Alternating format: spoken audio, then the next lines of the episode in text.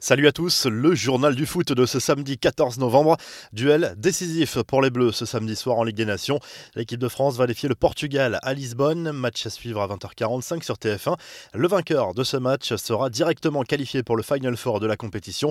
En cas de match nul, il faudra attendre la dernière journée pour connaître le premier de ce groupe.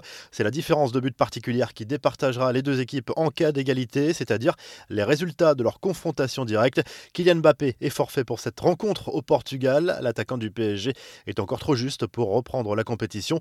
Didier Deschamps devrait donc opter pour un 4-3-3 avec Kinsley Coman, Antoine Griezmann et Olivier Giroud devant.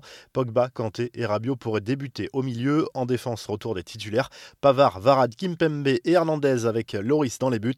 Un point mercato ce samedi avec un gros dossier en balance en Espagne où l'on parle beaucoup de l'avenir de Sergio Ramos. Selon As, on devrait en savoir plus ce lundi. Le défenseur du Real Madrid, dont le contrat arrivera à échéance en juin prochain, aurait prévu de s'exprimer sur son avenir et sur une éventuelle prolongation. Florentino Pérez est lui attendu sur la radio Cadena Ser le même soir. Deux prises de parole séparées qui seront forcément scrutées de près. La presse espagnole est persuadée que Ramos va annoncer qu'il souhaite terminer sa carrière au Real Madrid, contrairement à ce qu'affirmait l'émission de télévision El Chiringuito cette semaine qui parlait d'un intérêt très fort du Paris Saint-Germain. As qui fait le point également sur l'avenir de Kylian Mbappé et affirme que l'attaquant du PSG reste l'une des priorités du club merengue pour l'été prochain. Tout pourrait se jouer dans les prochaines semaines. Le buteur des Bleus hésite encore entre une prolongation au PSG et un statu quo pour garder la main sur son avenir. Autre info concernant un joueur français, l'international tricolore Dayo Upamecano serait sur les tablettes de Liverpool qui fait face actuellement à une cascade de blessures. Le Bayern Munich est également sur le coup selon la presse anglaise.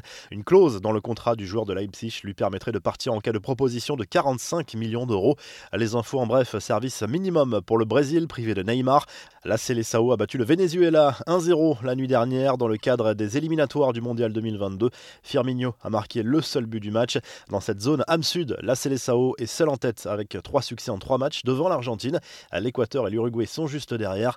En Europe, l'UEFA se pose toujours des questions à propos de l'organisation du prochain Euro l'été prochain en raison de la crise sanitaire. Selon le Daily Mail, des discussions sont en cours avec la fédération anglaise pour organiser éventuellement la compétition en intégralité en Grande-Bretagne au lieu de jouer dans 12 villes européennes comme prévu. Avec ou sans public, l'UEFA attendra de voir comment la situation évolue dans les prochains mois. La revue de presse, un air de finale, titre ce samedi le journal L'équipe, avec Cristiano Ronaldo, Hugo Lloris et Antoine Griezmann notamment en une pour illustrer cette rencontre décisive de Ligue des Nations entre les Bleus et le Portugal. En Espagne, Luka Modric est à la une du journal AS. L'international croate affrontera la Suède avec sa sélection dans la soirée en Ligue des Nations. Il aura également un rôle important à jouer avec le Real Madrid dans les semaines à venir, en raison notamment de la blessure de Valverde. Le journal Sport consacre à nouveau sa une à Neymar. Selon le quotidien catalan, le PSG sera obligé de vendre sa star l'été prochain si ce dernier ne prolonge pas son contrat actuel d'ici la fin de la saison. Le Barça pourrait alors attirer le Brésilien pour seulement 100 millions d'euros, à en croire le quotidien sportif. En Italie, la Gazzetta dello Sport se penche sur les premiers mois d'Andrea Pirlo en tant qu'entraîneur de la Juve. Le technicien italien tâtonne encore, mais cherche à imposer son propre style à la vieille dame. Le coach turinois espère que son équipe fera le plein de points en Serie A lors prochaines semaines avant d'aborder les matchs retour de la phase de poule de la Ligue des Champions. Vous retrouvez l'actu foot sur topmercato.com, l'appli Top Mercato et à très vite pour un nouveau journal du foot.